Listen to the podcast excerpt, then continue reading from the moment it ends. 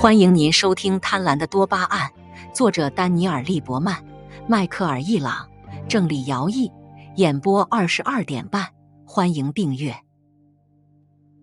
贪婪的多巴胺》第四章：天才与疯子——潜在意志。精神分裂症的患者大脑处于短路状态，把原本熟悉而被忽视的普通事物变得更显著。这种状态也叫做低潜在意志。一般来说，潜在被用来描述隐藏的东西，比如潜在的音乐天赋或者对飞行汽车的潜在需求。但潜在意志中潜在的含义略有不同，不是说一件事从一开始就被隐藏起来，而是说我们把它隐藏起来，因为它对我们不重要。我们会抑制自己关注不重要事物的能力，这样就不必把注意力浪费在它们上面。我们在街上走的时候，如果被干净透亮的窗户分散了注意力，可能就注意不到十字路口处禁止通行的标志。如果我们对一个人的领带颜色和面部表情给予同样的重视，我们可能就无法观察到对我们未来福祉非常重要的事情。如果你住在一个消防站旁边，警报的声音也会被抑制，因为你的多巴胺回路意识到。当他们开始呼啸时，什么都不会发生。在你家中做客的朋友可能会问：“那是什么声音？”而你也许会回答：“什么声音？”有时我们的环境充满了新事物，使得潜在意志能力无法挑选出最重要的东西。这种经历可能令人兴奋，也可能令人恐惧，取决于所处的环境和经历这一切的人。如果你身处异国他乡，没有什么可抑制的，它就能带来极大的愉悦，但也会让人混乱、迷失方向。这就是文化冲击。作家兼记者亚当·霍克希尔德这样描述：当我身处一个与故乡截然不同的国家时，我会注意到更多的事物，就好像我吃了一种能改变思维的药，它能让我看到我通常会错过的东西。这让我感到自己更真切的活着。在熟悉新环境的过程中，我们不断调整，并最终掌控了它。我们把会影响我们和不会影响我们的东西分开，重启潜在意志，使自己在新的环境中感到舒适和自信。我们得以再次把本质和非本质分开。但如果大脑无法做出这种调整呢？如果最熟悉的地方感觉也像是外星环境呢？其实这个问题不止发生在精神分裂症患者身上。一群患有这种疾病的人创建了一个名为“低潜在意志资源和发现中心”的网站。他们这样描述这种感觉：在低潜在意志的情况下，个体对熟悉刺激的处理方式几乎与对新刺激的处理方式相同。想想你第一次看到新事物时注意到的细节。以及它是如何吸引你的注意力的？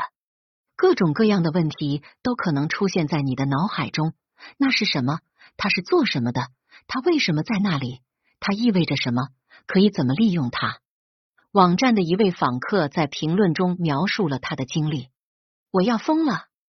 我脑子里的信息太多了，睡眠也很少。我不能再看别的东西了。我厌倦了做一个观察者。”我厌倦了看到一切，我想去森林深处，什么也看不见，什么也不读，放弃所有的技术产品，什么也不看，什么也不听。我不要乱七八糟，不要动，不要变。我想睡一个不做梦的整觉，做梦总是让我不断思考问题的答案，这让我一起床就被拉回到工作岗位上。我累了，我不想再思考了。我们在创作艺术中可以看到较为温和的低潜在意志的情况。下面举一个经典儿童作品《小熊维尼和老灰驴的家》作为例子。小熊维尼是一位诗人，他给他小个子的朋友小猪皮杰朗诵了一段关于跳跳虎的诗。跳跳虎是百亩森林里一个活蹦乱跳的新成员。胆小的小猪指出跳跳虎太大了。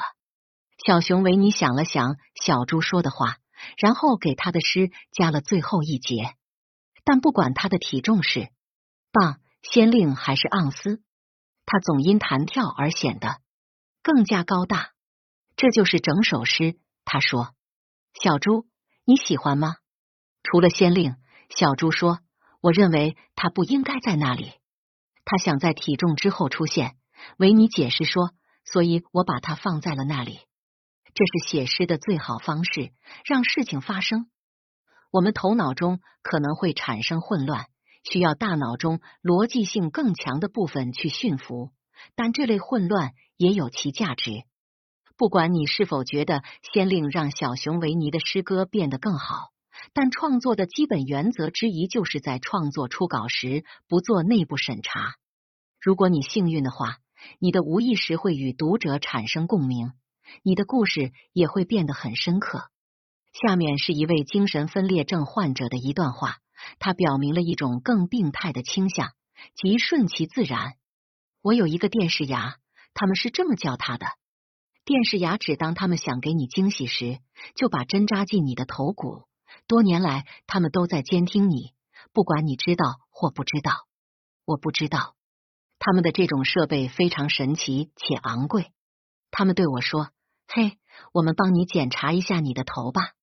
如果有肿块出现淤伤，而且你头皮上方的电流儿有点异样，我们就会为你的伤势提供社会保障。不然，他就全靠自己了，就像脑瘫一样。在这种情况下，当事人控制不了任何事情。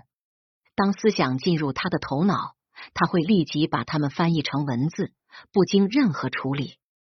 我们通常会对我们所说的话字斟句酌，以免讲出不可接受或不合逻辑的言论，但同时也是为了先完成一个想法，才开始下一个想法。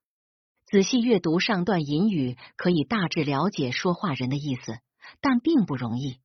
如果一个想法迅速取代另一个想法，并且这个人抑制思想的能力有限，表达会变得极其无序。接触性离题是这种思维跳跃一种不太严重的形式，即讲话者从一个想法跳到另一个想法，但不是毫无意义的跳。